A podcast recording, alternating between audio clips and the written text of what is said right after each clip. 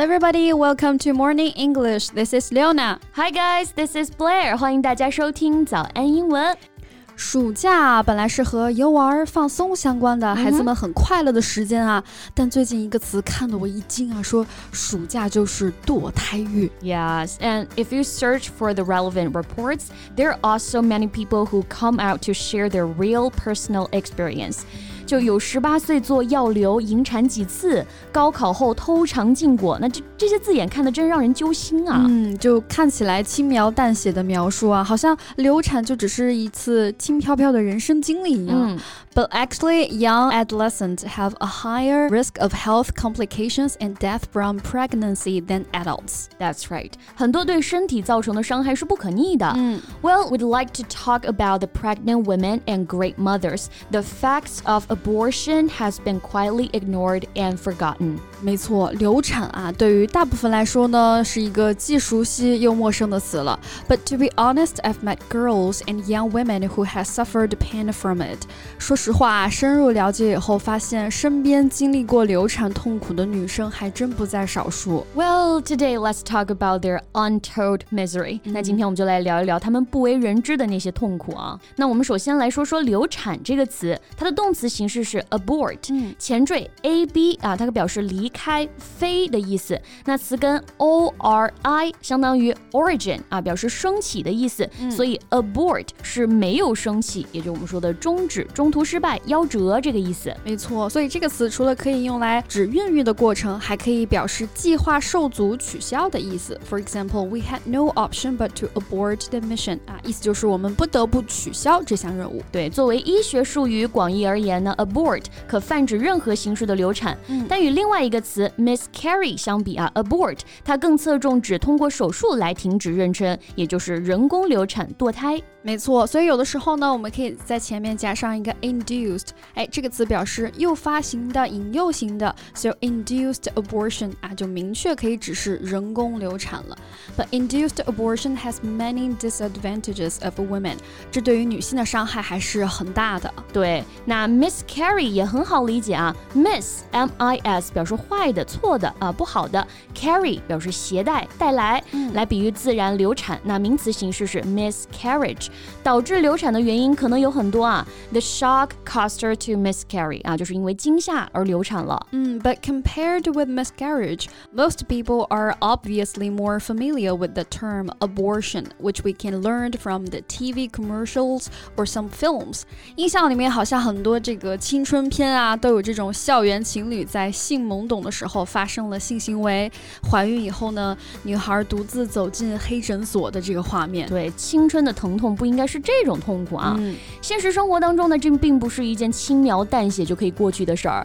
Pregnant girls and young mothers are sometimes kicked out of school and pushed to marry at an early age。有些人的人生轨迹甚至可能就因此会转变了。没错，那那些还没有完全独立自主能力的年轻爸妈，又怎么能承担得起整个家庭的重担呢？So what they've got is a hard knock life. Right, hard knock，字面意思就是沉重的一击啊，这种 感觉可以用来指艰难的经历或者挫折。For example, growing up in poverty, he had a lot of hard knocks in his life。意思就是他在贫困当中长大，生活当中经历了很多的挫折。嗯，So a hard knock life is a rough life or a life full of hardship and struggle.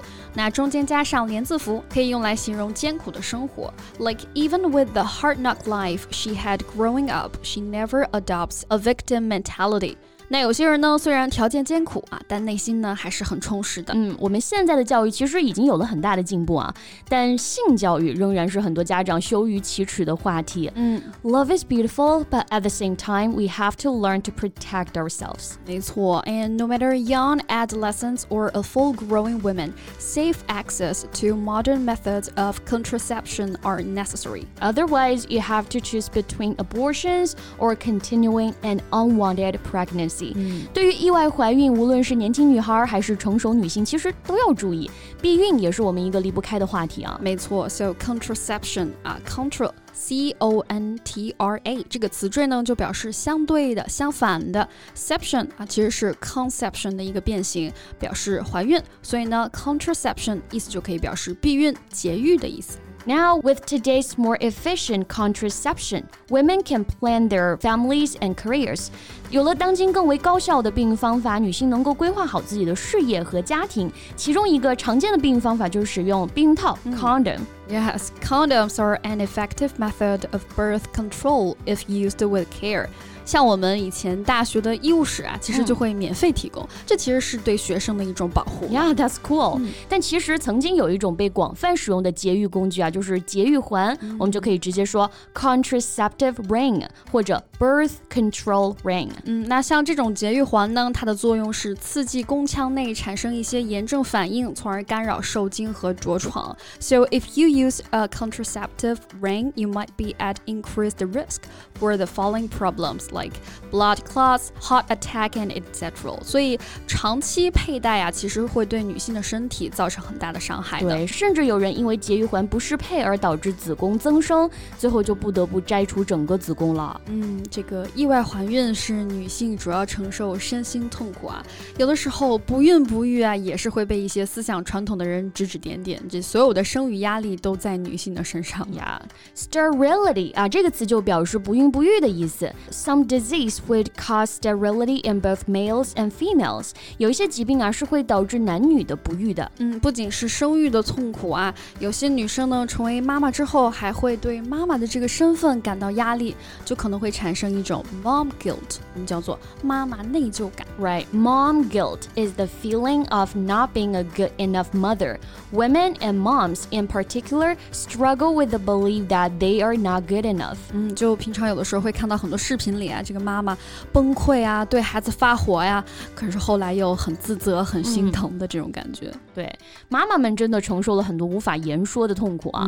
To break feeling mom guilt, consider your well-being. Stop assuming that you should be invisible and tell your inner critic to stop criticizing. That's right，要相信自己，停止内耗啊。所以无论是性生活没有被尊重，还是在成为母亲的道路上经历的这些痛苦，都应该被说出来。And then we can protect more young girls from harm.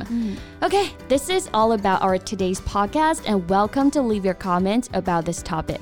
So thank you so much for listening. This is Blair. This is Leona. See you next time. Bye. This podcast is from Morning English. 学口语就来早安英文。